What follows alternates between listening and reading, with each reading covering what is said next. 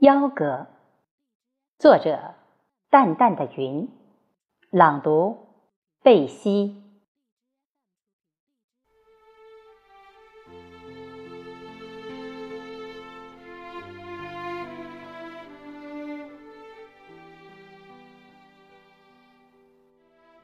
幺哥不是我的亲哥哥，他是我未满五福的本家兄长。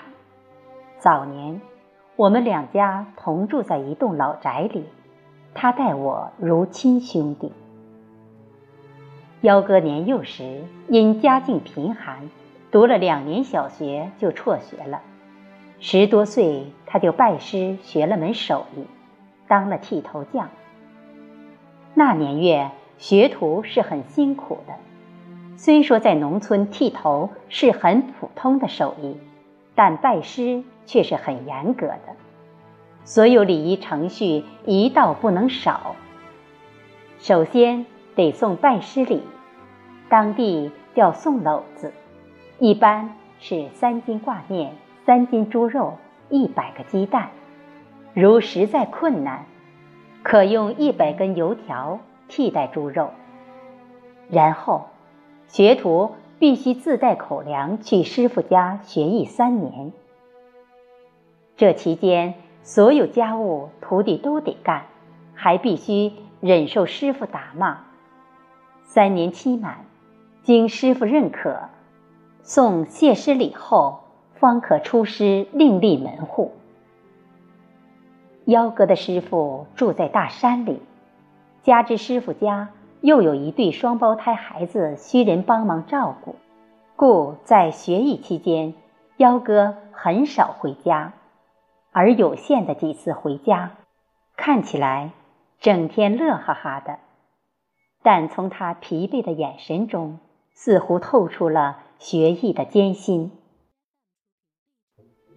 由于幺哥为人勤快，又肯钻爱学，掌握了扎实的剃头技术。他照顾师傅的两个孩子也很上心，师傅很高兴，让他提前一年出师。那年幺哥十七岁。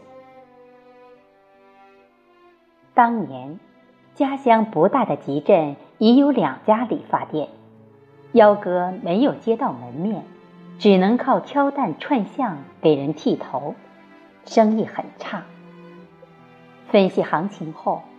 幺哥想了个办法，把附近农村每个湾子的大人小孩的剃头工作承包了下来，每月专门抽时间服务到村，客家只需招待两餐饭填饱肚子就行，年底一次性收工钱。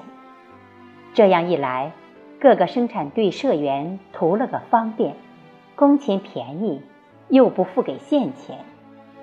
幺哥服务态度又好，因而幺哥深得群众欢迎。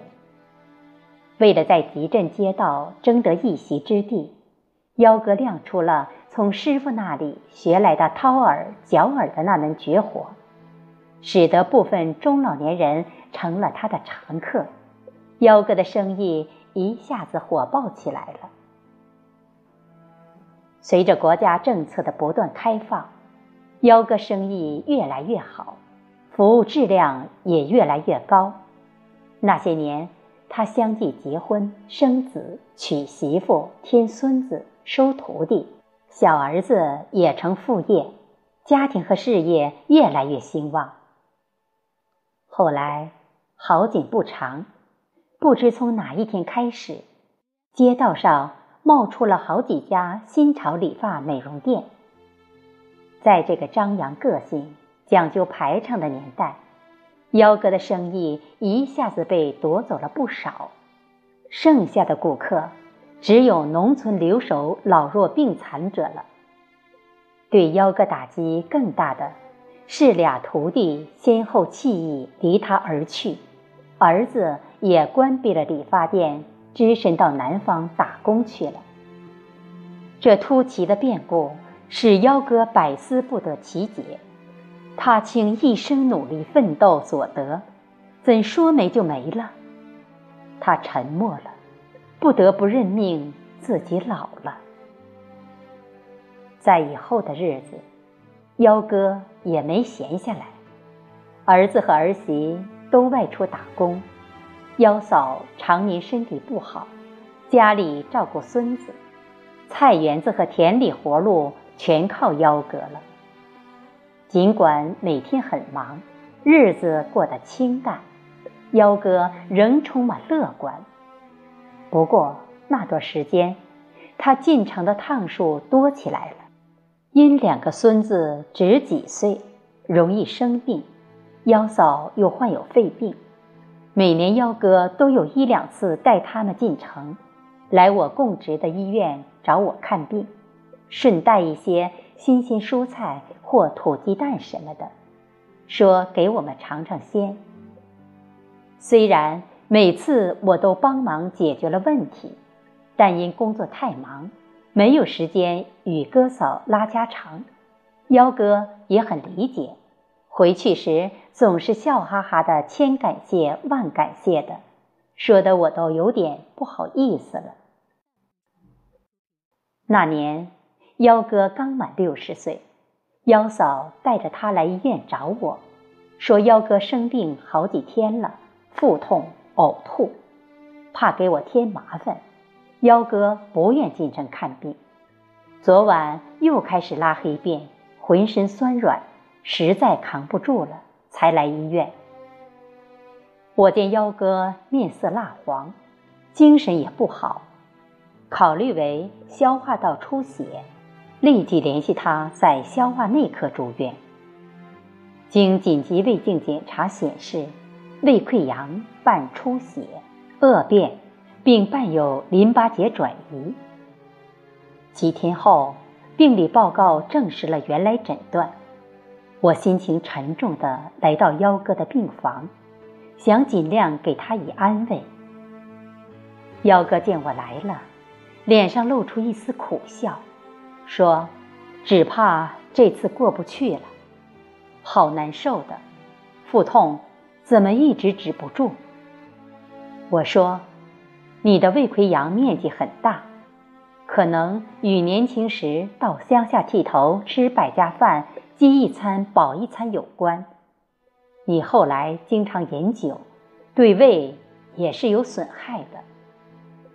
幺哥有点伤感，他慢慢说道：“老弟，这么多年了，我们家很多事都找你，给你添麻烦了。”我很想你回老家时再给你剃个头，现在看来是实现不了了呀。我鼻子一酸，赶紧说：“幺哥，你的病是会好的，做了手术后再治疗调养一段时间，完全可以痊愈。我年底一定回去看你，请你给我剃头。”幺哥无力的笑了笑，说：“但愿。”第二天上午，我正在与外科医生联系幺哥有关手术事宜，接到了他大儿子的电话：“叔，感谢你对我爸的照顾，我爸已办手续出了院。他好像知道了病情，不愿手术，现我们已回到家。”我能说什么呢？我告诉大侄子要注意的事项，嘱咐他如疼痛剧烈，一定要去当地医院就诊。半月后的一天，我正在外地开会，又接到幺哥大儿子电话，他哭着告诉我说，他父亲已经走了。等询问了具体情况，我的心中。充满了悲情。原来，幺哥出院后病情继续恶化，不能进食，上腹部持续疼痛，服镇痛药也难止痛，每天备受折磨，有种生不如死的感觉。前天凌晨，幺嫂突然发现幺哥不见了，当家人。寻找到门外不远处一口水井旁时，发现了幺哥的一双布鞋。噩耗传来，我不知道那天晚上，对生活充满热爱和对亲人难舍难分的幺哥是怎样备受煎熬。是凶险的癌痛摧毁了他最后的一丝求生的欲望，一了百了去了那个冰冷的陌生世界。又到清明节，沥沥细雨中透着丝丝寒意。在幺哥坟前，我按风俗烧纸、上香、磕头、放鞭，然后。静静地凝视着坟包上长出的嫩绿野草，心中难以平静，脑海中又浮现出了幺哥的音容笑貌，不由得想起了幺哥善良平凡的一生，想起了幺哥给童年的我带来的那段欢乐时光。读大学期间。回家过年的几个除夕夜，幺哥给我理发的情景就如同在昨天。此刻，我的眼睛湿润了。那个在风雨中奔波的剃头匠形象，在我记忆中渐渐的清晰、高大起来。